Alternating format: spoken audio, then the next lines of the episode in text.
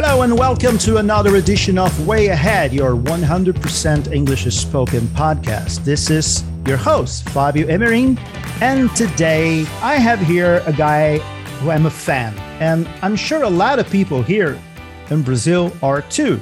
American producer, uh, musician, you name it. He's here with me and with us today, Rick Beato. Welcome, Ricky.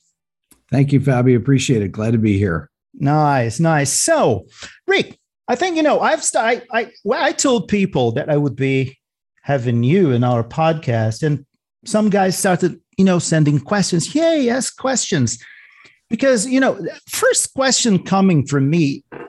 Uh, were you aware that people from Brazil really follow you here on your YouTube channel? Well, you can see it in the analytics. Actually, you can see Yeah. that I have a Brazil is one of my biggest uh, audiences. Believe it or not. Really? Yeah, it's probably you know like uh, you've you've it's it's the first non-English speaking. Uh, even though most people I know that are Brazilian speak English, so um, Mhm. or are learning or know a decent amount of English. Uh, it's it's um, uh, it's it's so I know that from the analytics. Yeah. So you have an idea here. Uh, some really uh, famous musicians uh, follow my Twitter account, like, uh, and then I, from time to time, I can see that they kind of, hey, uh, I think Rick Beato and another channel. I don't remember the other channel, but I remember specifically this guy saying Rick Beato is one of the few reasons I still keep watching YouTube. Uh, and this is great. It's really interesting. Have you ever worked with some, with uh, some Brazilian musician?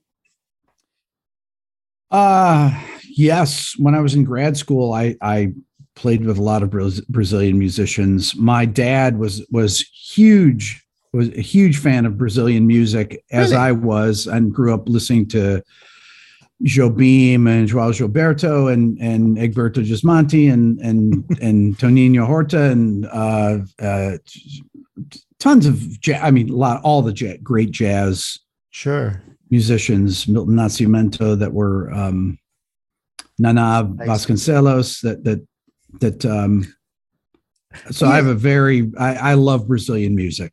That's great. It's a very rich music because we have influence from from many different parts also of the world.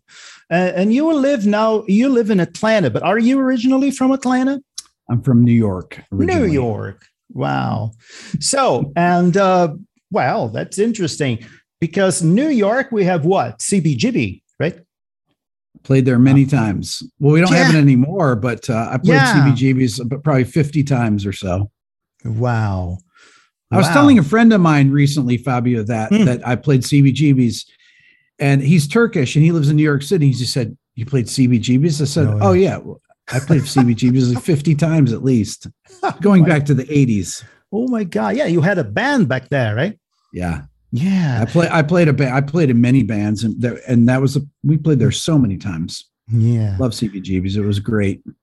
Uh, That's something that you should put in your curriculum if you were a musician. Well, and by the way, I played 50 times, about 50 times at CBGBs. You know, I've never talked about playing on, at CBGB's. I don't think on my Dude. channel. That's that's really. Uh, I've never made a video about that.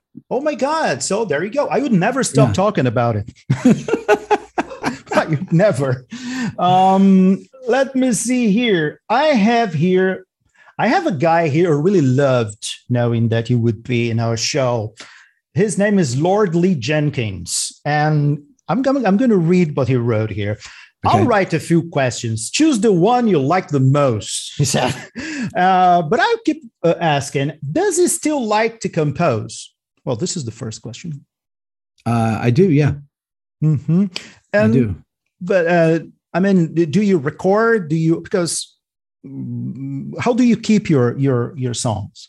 Uh, yeah, I'll record them. Uh, it's it's difficult because it's difficult to record yourself. So I, I tend to I have an an assistant, an engineer that I worked with for about 17 years. His name's Ken, and Mhm. Ken moved about an hour away from me. So the only times that I record typically are when he's able to come in for a session.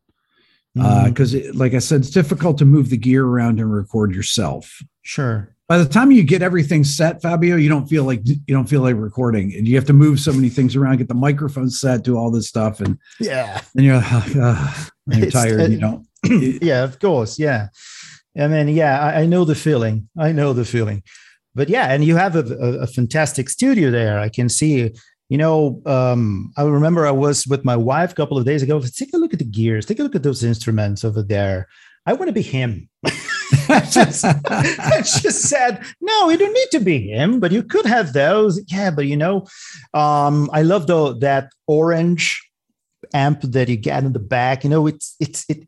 I mean, it it highlights. You know, it stands out. It's so beautiful. It's so nice.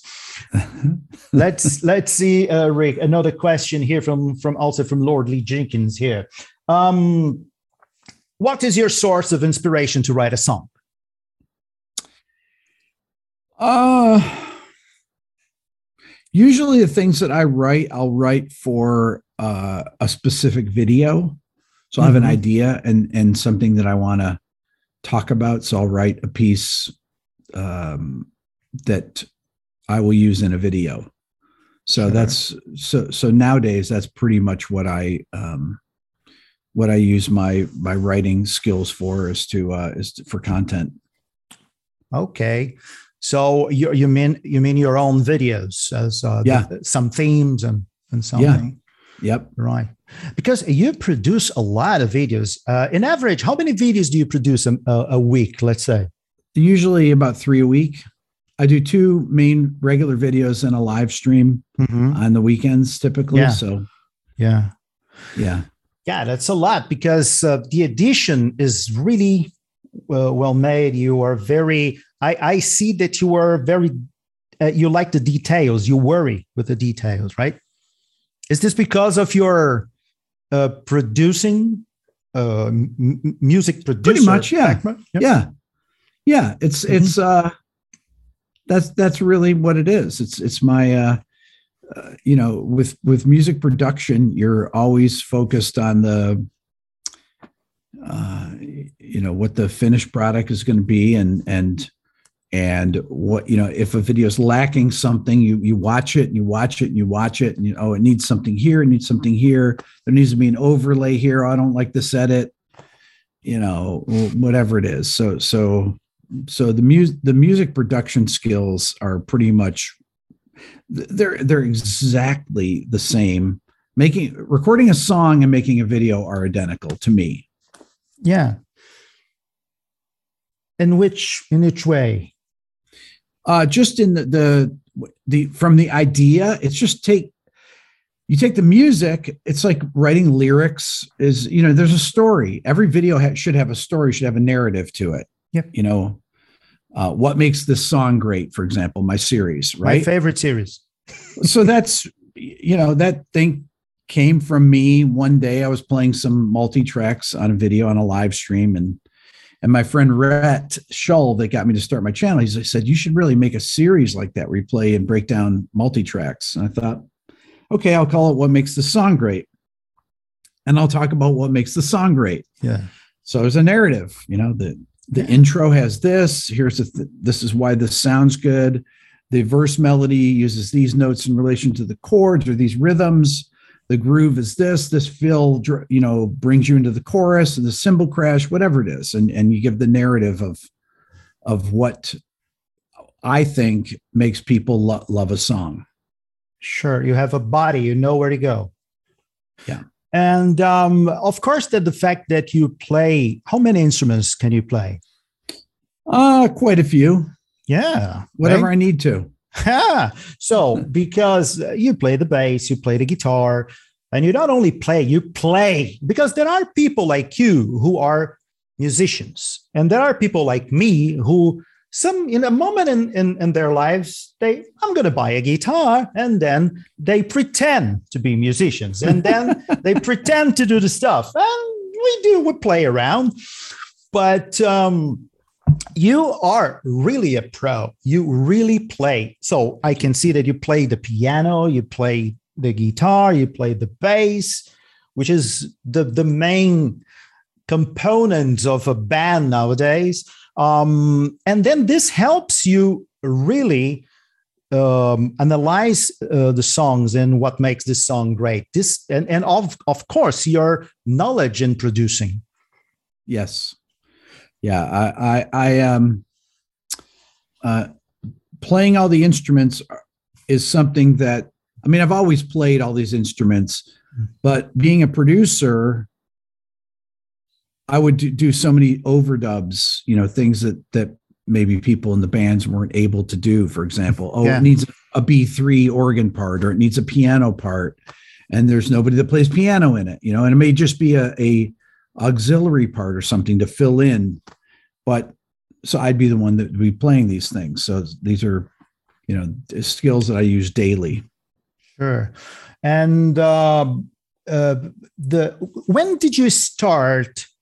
working as a producer when was the what what happened what was the turning point for you that's funny so i was um, driving around uh, it was 1995 and a buddy of mine called me up he said hey we're working on recording in my mom's basement and uh, they had ADATs and he was in a band called the tender idols and he said mm. um, you want to come by i'd love to get your opinion on a couple things so i go by his place and his he didn't live there, but his he had a rehearsal space in his mom's basement, and mm. they had his ADAT set up. And so he starts uh, he's playing me this song, and he said, uh, "Do you have any suggestions on it?" And I said, "Well, I think it should go here." And I sang the verse melody, and oh, that's great. And then I said, "Well, really, I think it needs a guitar part. If you change the guitar to go like this, it would sound better with the melody." Oh, and then it, that turned into, "Hey, do you want to produce the whole record?" Which I yeah. did. Wow. So, so it's pretty much really, how I started. Really natural and uh, really yeah. how it should be. Yeah. Yeah. That, that, that's interesting. Another question here um, from Davi Cardozo, which in English would be David Cardozo. um, so he asks, please ask him about his thoughts on the directions the music business is taking and what he, we should expect in the future regarding this matter. Well, very, very easy question. yeah, I, am I'm, I'm not one to make predictions about the music business. Uh, most of the music business nowadays is is um, it's it uses social media platforms like TikTok to uh, to go and do the A and R work that that people that were producers or you know uh, actual musicians used to do go, go out and find artists they thought were worthy of of recording making records. But now whatever trends on tiktok are things that um, they just look at data basically. They look at things that have already are are already successful and that's what they put out. So they really don't there is a you believe there is a kind of um algorithm or something that calculate everything that you need to make a successful song? Today or, or i'm going far too far here well there's a lot of you know uh, ai you know they're talking about yeah. being able to write songs we'll see yeah maybe yeah it's a little weird yeah it is weird So I hope it's not true, Fabio. No, please, no. We still need to. we need it to be organic, for God's sake. Exactly. Look at those guys, right? Exactly. um, question from Christian or Dog. Ask him about guitar players from The Cure: Smith, Bam- Bamonte, Thompson, and Gabrels. Why? What style does he like best, and why? From The Cure? Yeah. Uh I tell you what I love about the Cure and their guitar parts. Mm-hmm. I love the um, Robert Smith would always put a lot of feedback tracks behind the uh, uh, the, to create ambience behind the main guitar parts, and he would always come up with the best hook lines mm. that. Uh, I did a breakdown of Just Like Heaven, and I got to meet Robert it. Smith um, one time. Wow! Uh, uh, here, and he was the nicest guy, and I just um, I just love the Cure. I there's something about They're the great. way that they layer their guitars, the melodies, the mood, the grooves. Uh, I mean, there's just so much about the Cure that I like, um, and the guitar, the, just the way they put guitar parts together, I think are Yeah. brilliant. Yeah, and I love the the the right hand when, for example, the blood. How fast he play. I don't know if it's Robert who plays that uh, on that flamenco guitar on the blood. So fast. The the right hand is amazing, and and the Cure is one of the band those bands that they have their identity. Like in the first second of the song, you know, ah, that's the Cure.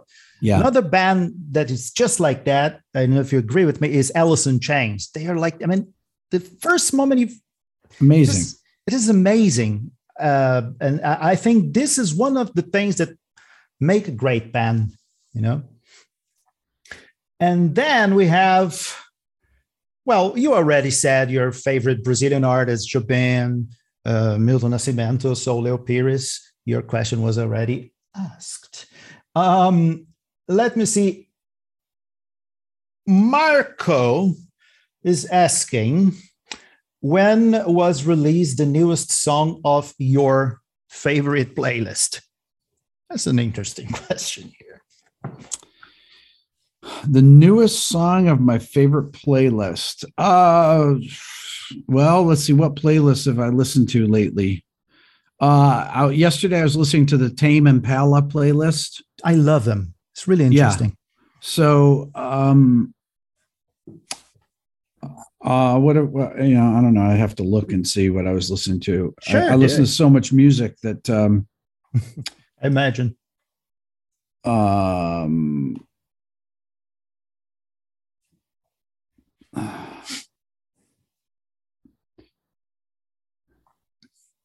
I can't even find my playlist here that I looked here. Take, I made it. take I, your I, time. I, um,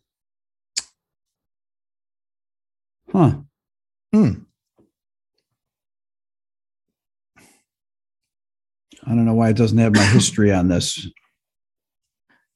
Maybe I'm Oh. just not looking at it up. Uh, but anyways, I was listening to the Tame Impala playlist. It was it's their playlist, which is a lot of different bands on there.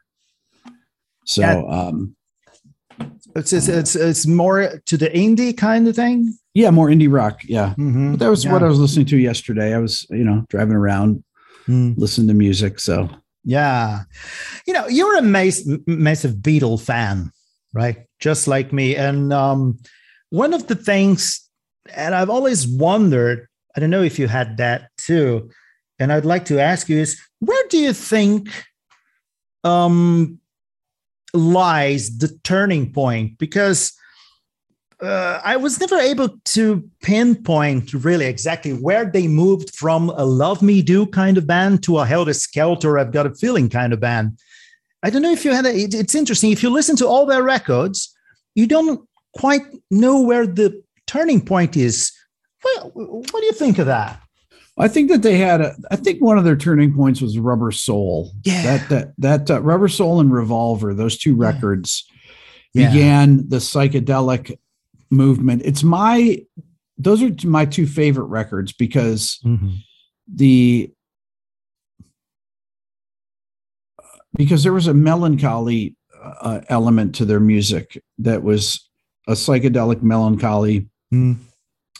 that to me didn't exist in all the music that was on Sergeant Pepper's or on Magical Mystery Tours or some of their later Uh-huh. later records. Um, there was a there was a darkness of uh, songs like um, "She Said She Said" or "Rain" or "Tomorrow Never Knows" or Yeah. uh, you know "Nowhere Man" or there's a real moodiness to these songs that Norwegian Wood, just a dark darkness to it, melancholy thing that was also psychedelic.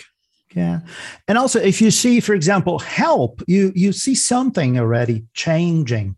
Like um the night before, I consider a great song. I love that song. Wow. It's something that, wait a minute. I, I sometimes I close my eye and I imagine myself in 1965 listening to that the first time. The impact was totally different, right? Yeah. I was alive then, Fabio. Oh my God. Right. so so you you you witnessed the magic. I remember the Beatles. My first memories are of the Beatles. I was born in 62. So Wow. I remember my oldest older sisters would, would sit around and freak out and listen to the Beatles. Wow. Blessed sister, right? As you did with Dylan in, in your wife's uh, belly, like playing songs uh, like at uh, around the sixth month, right? I was seeing that. And then you believe, I mean, for those who don't know, uh, Rick's uh, son, Dylan, has what we call perfect pitch. In Portuguese, we call ouvido absoluto. So this is for you to learn now, you know? Absolute pitch. Yeah. yeah. So, uh, uh, which is, which means that he recognizes keys, chords, and very complex ones, I'd say. And, and, and what is interesting is that is the other way around too. I mean, uh, you tell him to give you a key and he gives you the key and you go to the piano and it is, is amazing. My question here, uh, Rick, do you believe that this was really an outcome from your uh, activity of teaching him and, and, and showing music while he was in, in the uterus, or you think this is somehow, I don't know, a gift? No, I th- so I have 18 nieces and nephews, and none of them have perfect pitch. Mm. Just Dylan. And but they did the same process. No, no, no, no, no, no, no. None of them did. I didn't do. I only did it with Dylan. I didn't do it with my daughters because I didn't know any of this w- worked. Worked, you know? yeah. Uh, so I have a theory that all kids, when you learn language, your native language is typically in the first nine months of your life. Um, it's all kids are able to hear the phonemes of all 6,500 languages spoken on Earth for the first nine months. And there's a great YouTube video uh, called The Linguistic Genius of Babies by Patricia Kuhl. And this I am- came out in 2010. I watched it at Totally taking note of that. yes, it's a fantastic video lecture, TED Talk. And she says, she calls kid, babies citizens of the world because they can hear the phonemes of all these languages. And if they hear the phonemes within those first nine months, they're able to hear them for the rest of their lives. So they bring in a Mandarin speaker and they can tell that the kids, even 30 minutes, you know, once a week for five weeks or so in this time period, the kids can recognize the phonemes spoken in Mandarin. But it only works with a live with a live person. Doesn't work re- using recordings. So they have to have what they has to engage what they call the social brain. So the Sure. people have to talk to the babies, and then they take in they start taking statistical analysis of the um, of the of the speech. So I believe that that when I I mean I never said any notes to Dylan, but I played him all this really sophisticated music as a baby before he was born and in the first couple years every day and he became familiar with the 12 pitches, you know, uh, and uh, was able to tell the difference. So I call it native music fluency. Right, so you become fluent. I mean, what is, what is your native language? It's in the music. It's the language you learn as a baby. Right? That's what Yeah, they call your native. And if you your learn first- five languages when you're a baby, if you live in Switzerland and they speak five languages, then you have, you know, five native languages. Yeah. Sometimes I have parents asking, "Hey, Fabio, um, at, at what age should we put our daughter or our son to start studying English?" And I say, "Now." Immediately. immediately because I was I, I think it, it, it was um, a paper or an article by Steven uh, Steven Pinker Mhm. uh, when he says that um, after seven years old, correct me if I'm wrong. I don't right, know. that's After right. yeah, after seven years old, that that kind of a window closes. That's what right. Patricia Kuhl talks about this in the video. Perfect. I have to Exactly. see that. Yeah. Uh, and uh, and this is when and and and I mean, if you have access, if you uh, uh, if you were shown different languages before the age of seven, as an adult, you will have a better performance in the speaking. You know uh, you will be better at pronouncing uh, words. Okay. So my uh my wife and I can't roll our R's, okay, which Mm. is really bad since I'm Italian, but I can't speak any other languages.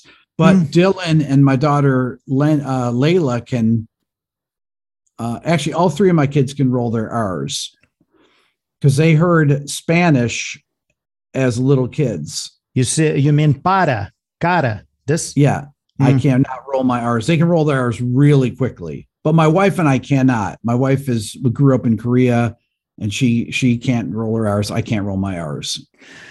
I have some techniques. Okay. For example, I'm gonna I'm gonna write here on the chat. Okay, I want you Okay. to read this that I'm writing on the chat aloud, and you will say the name Rio de Janeiro as you say Rio de Janeiro in the correct way as we say here. Okay, just a second. Okay. Um,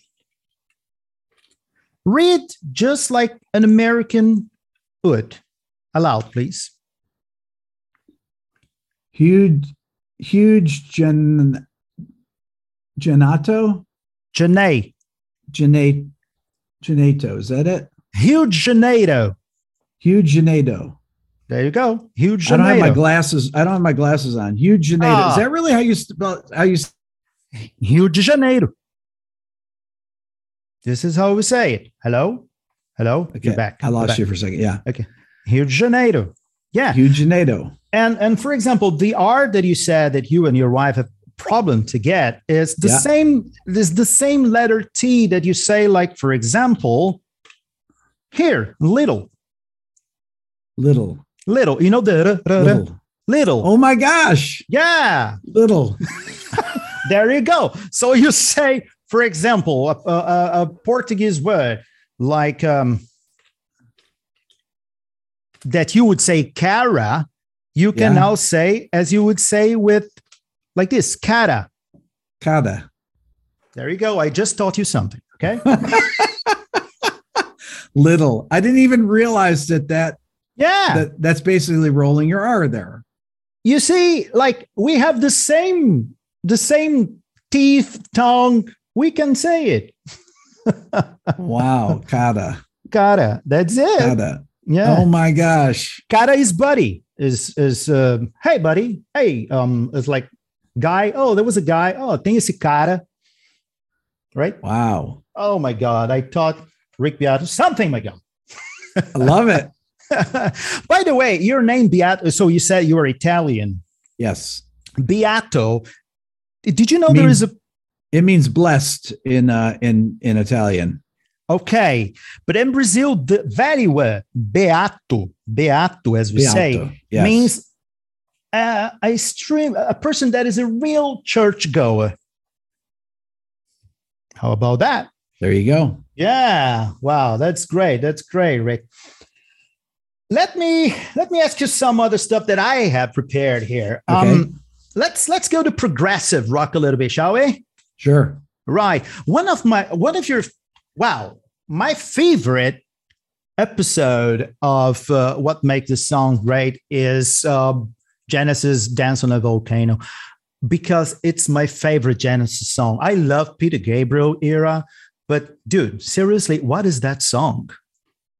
It's unbelievable. The entire record is one of my favorite records of all time. Entangled.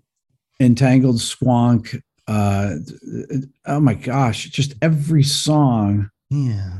Is phenomenal on that record. Not only is it are all the songs great, Mhm. the record sounds unbelievably good. Oh, it's one of the best recorded and produced records of the of of ever. Really? Oh yeah. yeah. There was this also. Yeah. I I still buy uh, vinyl albums. I don't know about you. I do. I I still love vinyl. yeah. Uh, I have Trick of the Tail on vinyl.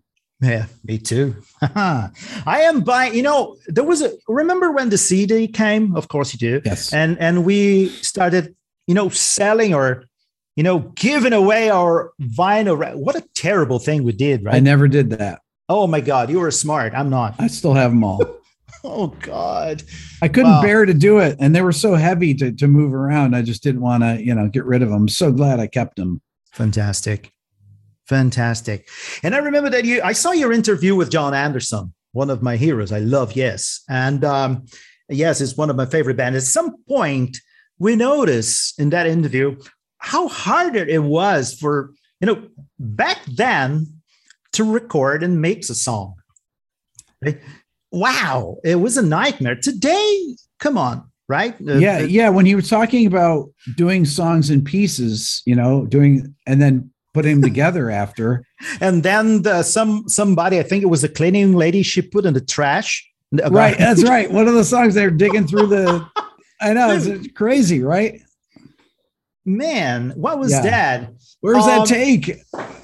Man, I, was, imagine. that was ama- that was an incredible story told on that. Yeah, totally. Do you think that because of that, I mean, today, this makes the songwriting easier or the musicians lazier? Both. Both. Yeah. so, my question here is a very simple question, you know, Rick. What's happening? uh, you know, uh, what is happening? People are making music that that uh, like they have for the last sixty years or so, and Mm. and uh, it's just different music than has been created before. Um, so, um, out of tune is everywhere.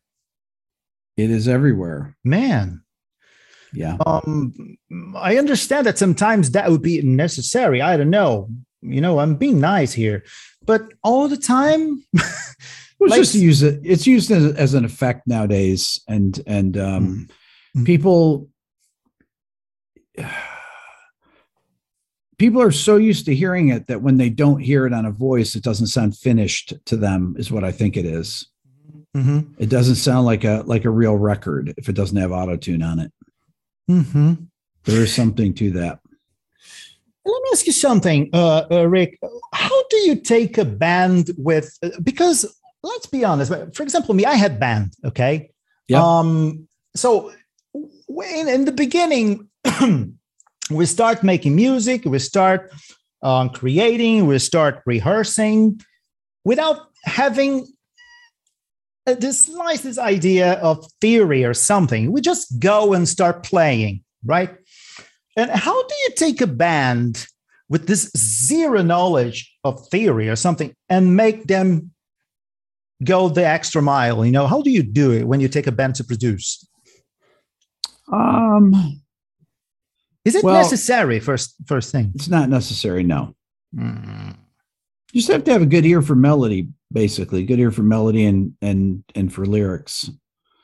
Does it help for certain things? Yeah, if you know, theory is good. If I need to come up with a har- with harmony parts or things like that, Mm-hmm. and maybe an unusual melody or something. Uh, although I don't really have to think about the theory to harmonize things, I can just harmonize. But but but it can give you, you know, if you're trying to go to a different place, you know, you, you have a song, and it's like, ah, it sounds really just so stock, same chords. And is there anything different we can do? Well, let's go to this, uh, you know, instead of A to C sharp minor to D, you know, to D Mhm. minor, go to A to C sharp Mhm. major to D, you know, something like that. Use a major three. It's a little bit more powerful leading into the into the four chord.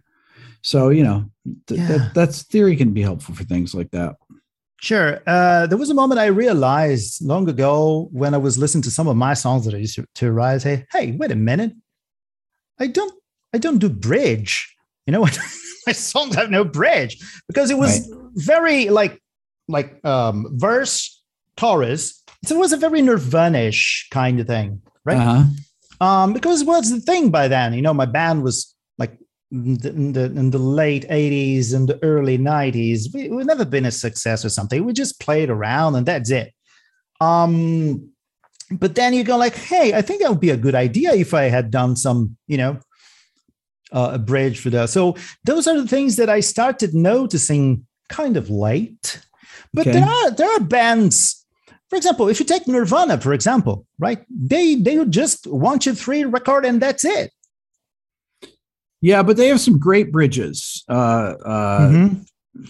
Yeah, they do. on a on a plain is a song that's on Nevermind. It's one of my favorite Mhm. songs. It, it has an incredibly good bridge in it. yeah. Um, you know, uh, "Come as You Are" has a great bridge. and they're extremely melodic. So melodic. Extremely, extremely melodic. Yeah. Yep. I was um listen, this is interesting. I was talking to my friend Victor. He's a musician here. He loves your channel. Uh, and he also teaches English. And um and we realized how music and English has been have been important to people in Brazil Okay.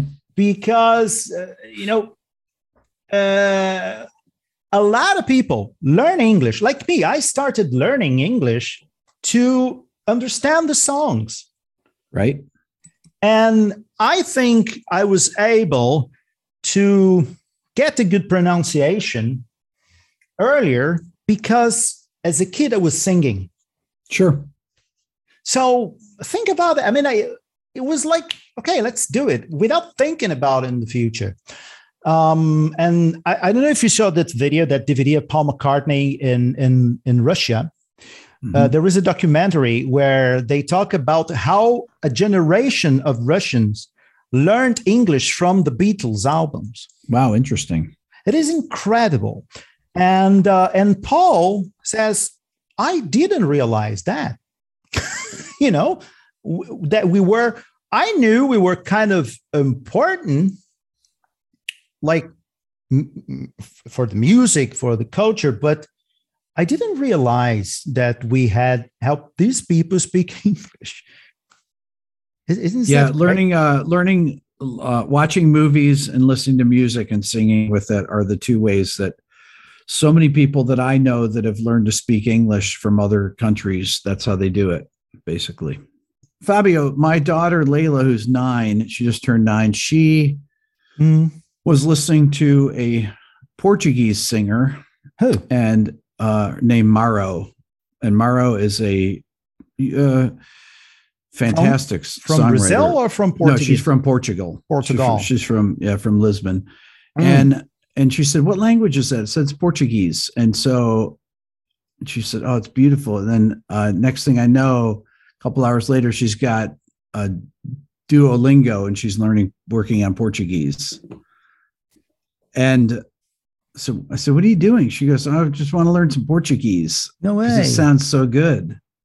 I said, Yeah, it sounds amazing in songs. Portuguese is one of the best languages for singing, one of the most And- beautiful.